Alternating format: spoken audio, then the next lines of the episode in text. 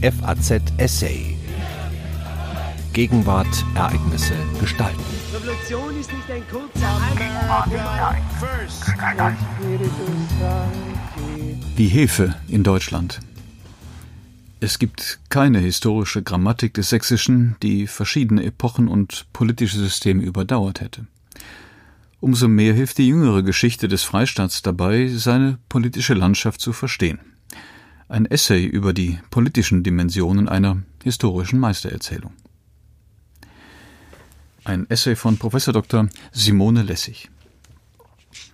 Von sächsischen Territorien sind historische Impulse von großer Reichweite ausgegangen. Reformation oder friedliche Revolution, das sind positiv konnotierte Stichworte, die man weithin mit Sachsen verbindet. So manchem dürfte auch die Sozialdemokratie in den Sinn kommen. Im 19. Jahrhundert entwickelte sich das früh industrialisierte Land zur Keimzelle der modernen Arbeiterbewegung schlechthin. Seit 1903 sprach man gar vom Roten Königreich. Die SPD hatte 22 der 23 sächsischen Reichstagswahlkreise erobert. Ein Königreich war Sachsen 1918 nicht mehr, rot aber blieb es noch einige Zeit. Im Herbst 1923 bildeten sich in Thüringen und Sachsen sogar sozialdemokratische Kabinette, die mit der KPD regierten. Ein Novum in der deutschen Geschichte. Hier, wie so oft davor und danach, erschien Sachsen wie ein Labor für neue politische Konstellationen. 1923 bereitete dem allerdings die Reichsregierung mit Militärgewalt ein Ende. Schon im ausgehenden 19. Jahrhundert hatte sich das Bürgertum aus Furcht vor der Sozialdemokratie in ein Kartell mit den Konservativen geflüchtet. Die rigide Abgrenzung von den Vaterlandsfeinden und das Fehlen einer dritten politischen Kraft im protestantischen Sachsen gab es kein katholisches Zentrum, legten den Grundstein für eine starke politische Polarisierung. Zwar gab es vor dem Ersten Weltkrieg auch gegenläufige Tendenzen, aber Während der Weimarer Republik und speziell unter dem Einfluss ihrer Wirtschaftskrisen prallten die politischen Lager massiv aufeinander. Heute gibt es wieder tiefe Risse. Sie reichen bis in die Familien hinein und vergiften das Klima in vielen Kommunen. Dennoch führen keine direkten Linien von Weimar nach Dresden oder Chemnitz. Es bedarf schon einiger Fantasie, um sich das heutige Sachsen als rotes Land vorzustellen. Seit der Implosion der DDR ist die politische Landschaft eine signifikant andere. Die Frage ist, ob Sachsen damit abermals ein Labor oder ein früher Indikator für das ist, was zur Herausforderung für Deutschland und Europa insgesamt wird. Das Erstarken der politischen Rechten, ein wachsendes Misstrauen gegenüber demokratischen Institutionen und Akteuren, Angst vor Überfremdung und eine diffuse, aber massive Ablehnung von Eliten und Volksparteien, die das Volk nicht mehr binden, ja kaum noch zu erreichen scheinen.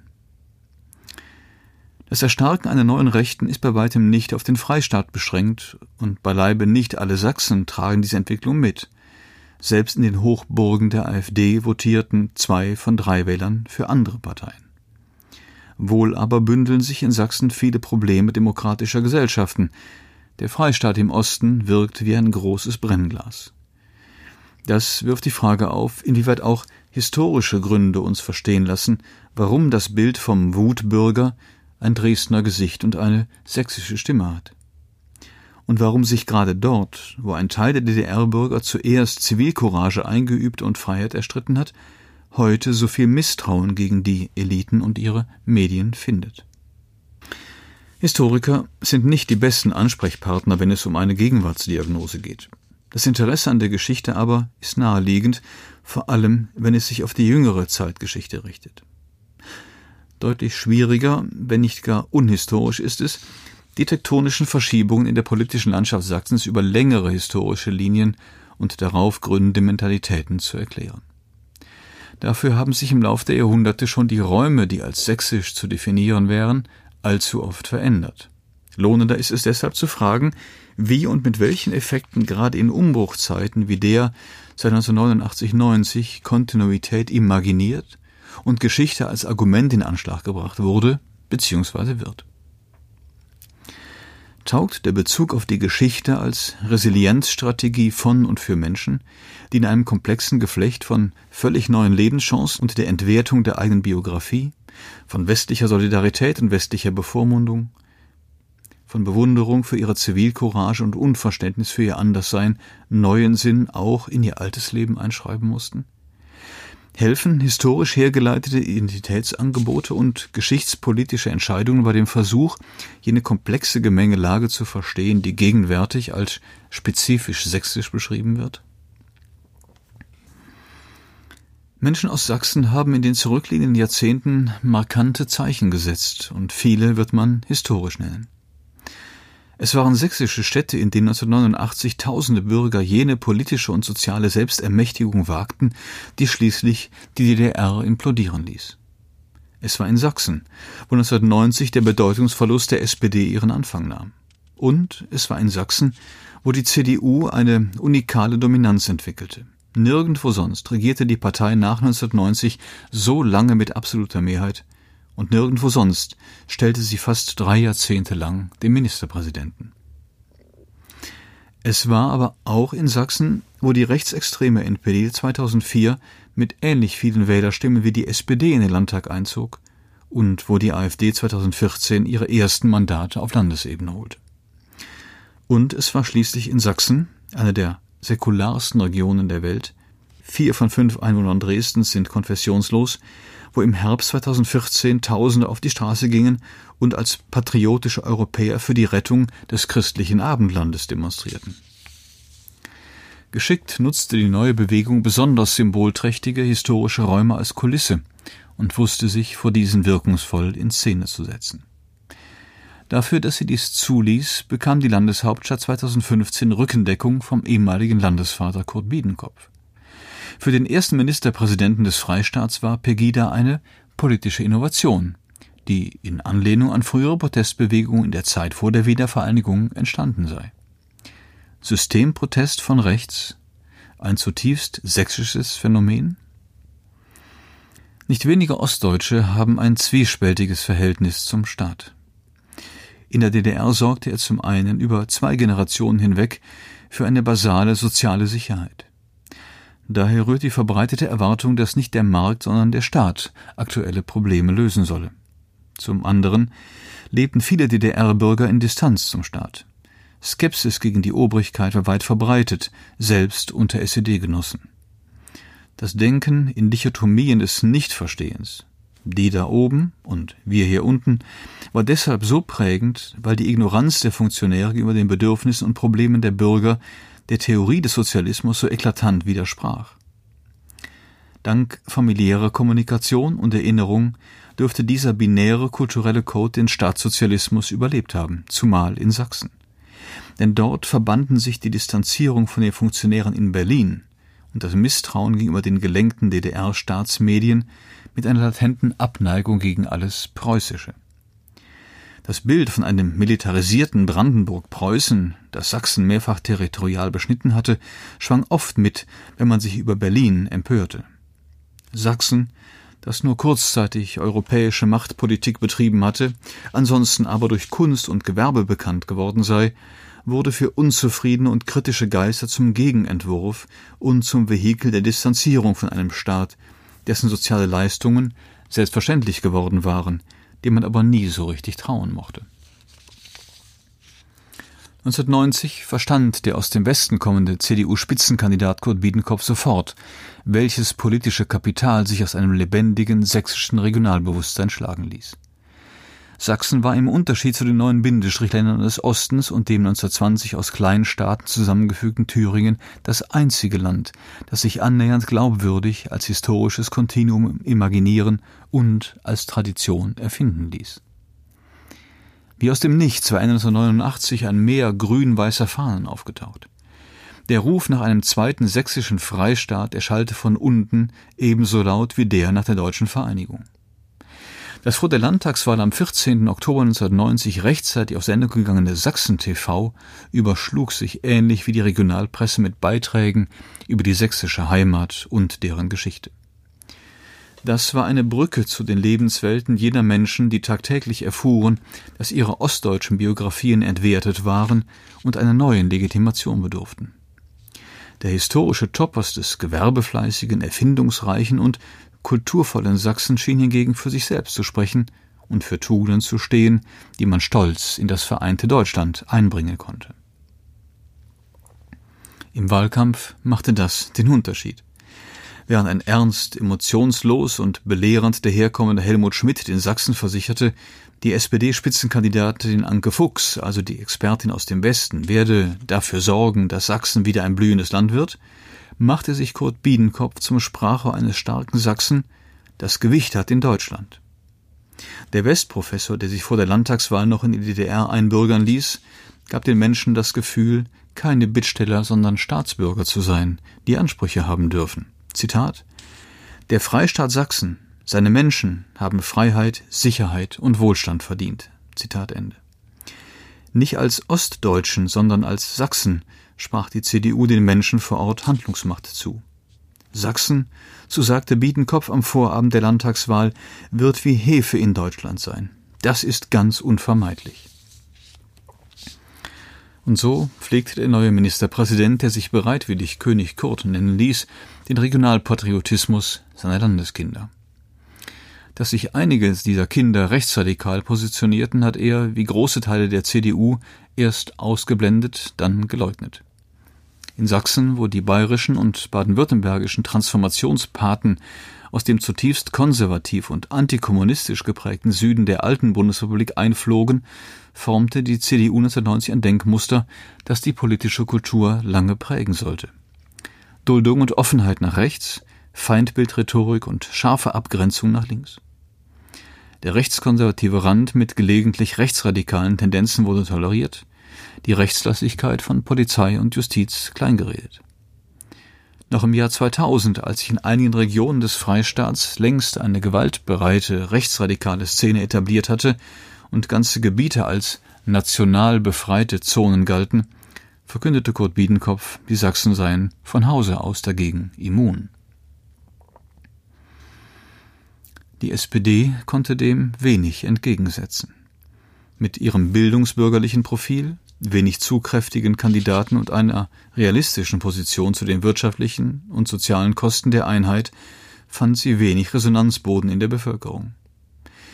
Das ist deshalb bedeutsam, weil die sächsische CDU seit 1990 als Staatspartei agierte, die einen Teil der ohnehin schwachen Opposition in die totalitäre Ecke verbannte und parlamentarisch so weit als möglich ausgrenzte. Auf längere Sicht hat dies weniger der PDS bzw.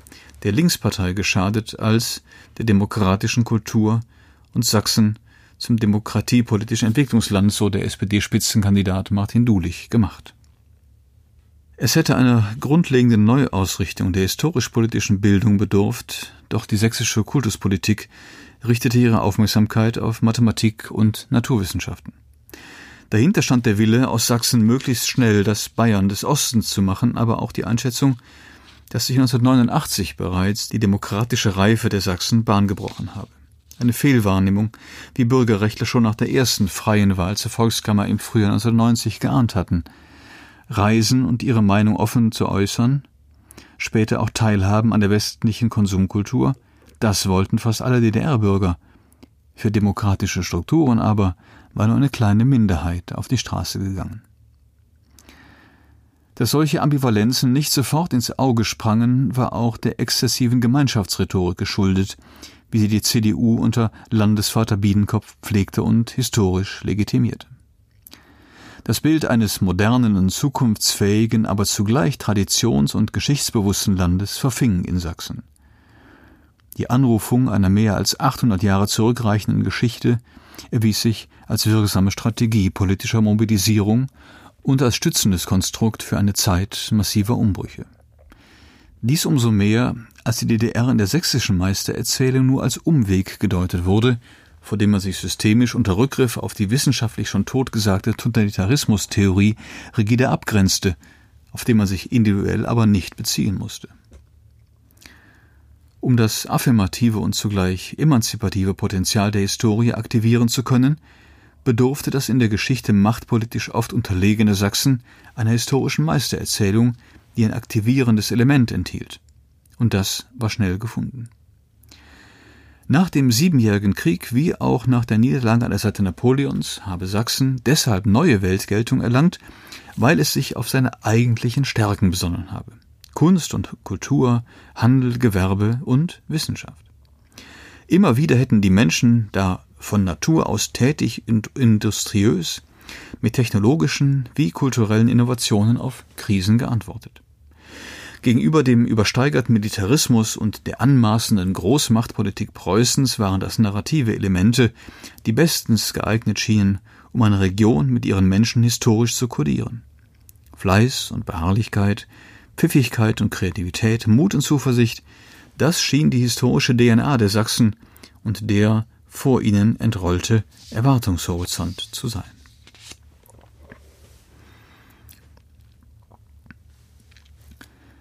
Was über weite Strecken wie nostalgische Sachsentümelei daherkam und über den MDR in jeder Wohnung flimmerte, war ein offener Mobilisierungsdiskurs, in dem auch die Forschung eine Rolle spielen sollte.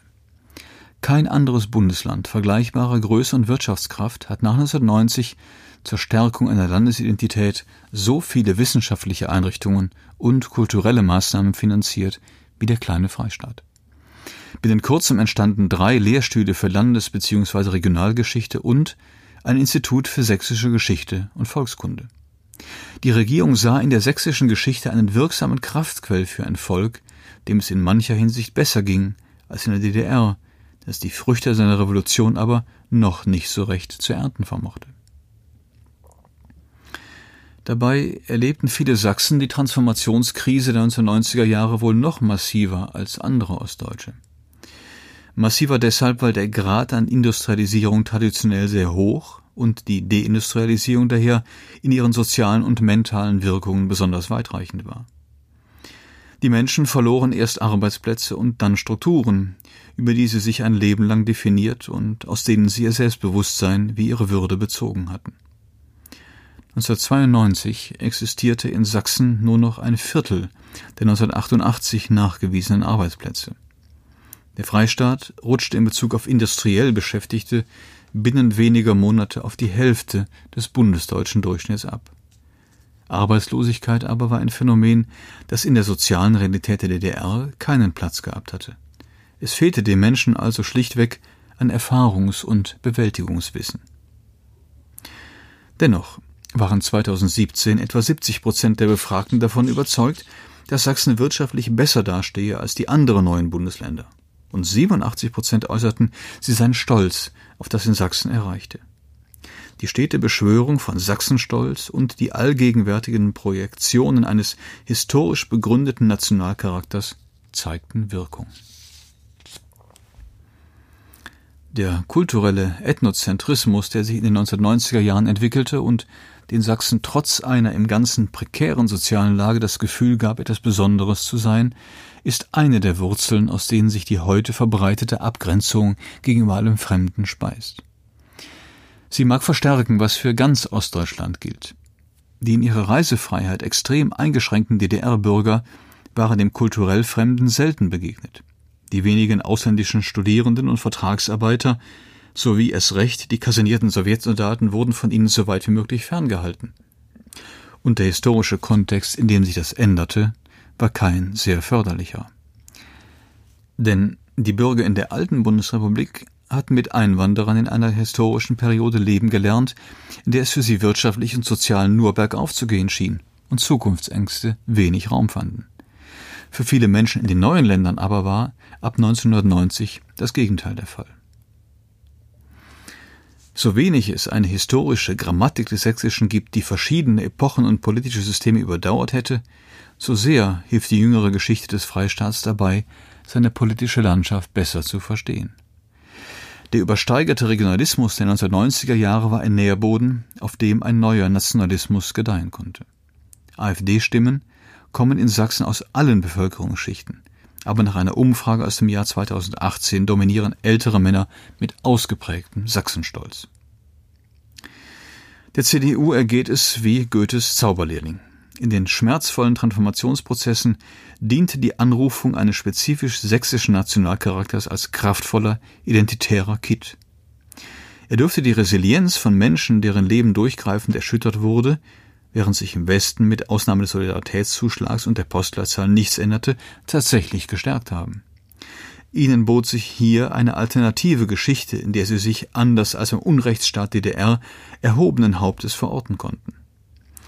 Je mehr sich der Rest der Republik über die Sachsen und ihren putzigen Dialekt als Inkarnation des etwas einfältigen, nie zufriedenen Ossis lustig machten, desto besser funktionierte diese Strategie und desto mehr förderte sie eine Wagenburg-Mentalität, von der die CDU lange zu profitieren vermochte.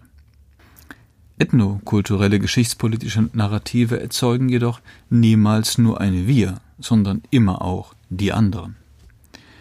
Als anders werden aber nicht nur Ausländer, der Ausländeranteil liegt mit etwa vier Prozent deutlich unter dem Bundesdurchschnitt oder der Islam ausgemacht.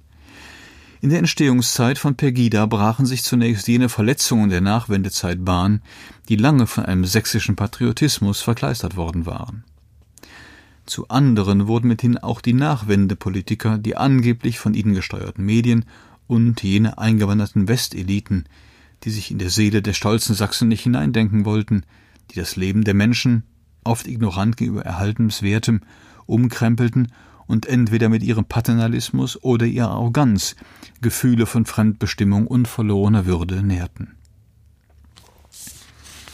Die Dimensionen und Langzeitfolgen dieses Elitentransfers, der auch deshalb kritisch beäugt wurde, weil so ein neues und plötzlich einflussreiches katholisches Element in das historisch protestantische und aktuell fast konfessionslose Sachsen kam, sind kaum zu überschätzen. Mitte der 1990er Jahre stellten die Ostdeutschen knapp 20 Prozent der deutschen Bevölkerung, aber nur 0,4 Prozent der Wirtschaftseliten und 2,5 Prozent der Führungskräfte aus der Verwaltung. Bis heute gibt es nicht einen einzigen Universitätsrektor mit ostdeutscher Biografie. Diese Asymmetrien sind hartnäckig und bislang fehlt es an geeigneten Kompetenzen, um sie aufzubrechen. So wie es im Osten keine Erbengeneration gibt, so ist auch das, was sich in westlichen Gesellschaften als kulturelles und soziales Kapital für sozialen Aufstieg einsetzen lässt, in den neuen Ländern Mangelware und kann daher kaum sozial vererbt werden. Der Vorsprung vieler Westdeutscher in Bezug auf soziale Absicherung und kulturelles Kapital scheint uneinholbar. Und aufs Ganze gesehen ist er das wohl auch. Die sächsische Geschichtserzählung war in Teilen eine Reaktion auf die westdeutsche Ignoranz gegenüber der Lebensleistung von Ostdeutschen, die sich neu erfinden mussten, dafür aber ebenso wenig Anerkennung erfahren haben wie für das, was sie in der DDR an Erhaltenswertem geschaffen haben. Sie lieferte für einige Zeit Balsam für die Seele und wirkte integrativ. Umso größer war die Ernüchterung, als klar wurde, dass sich jenseits der boomenden Großstädte ganze Regionen des ehedem gewerbefleißigen Sachsens zu welkenden oder schon verdorrten Landschaften entwickelt hatten. Und als viele realisierten, dass ihre Transformationsbiografien im Westen kaum bekannt, geschweige denn anerkannt waren. Das war wie ein Déjà-vu-Erlebnis. Wieder einmal hatten die da oben viel versprochen und wenig gehalten. Wieder einmal hörte man ihnen nicht zu und wieder einmal half da wohl nur noch der Gang auf die Straße.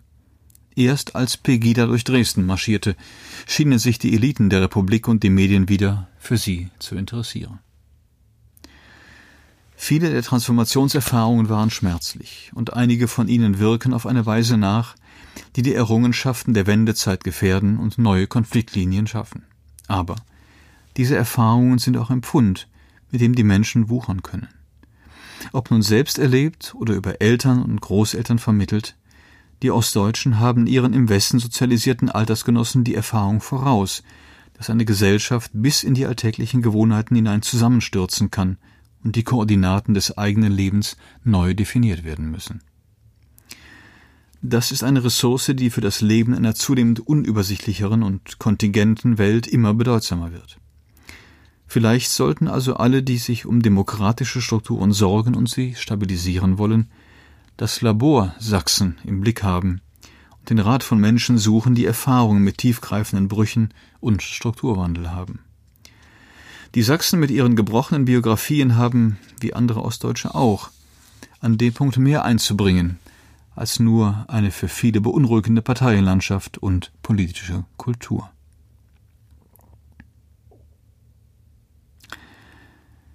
Sie hörten ein Essay von Professor Dr. Simone Lessig.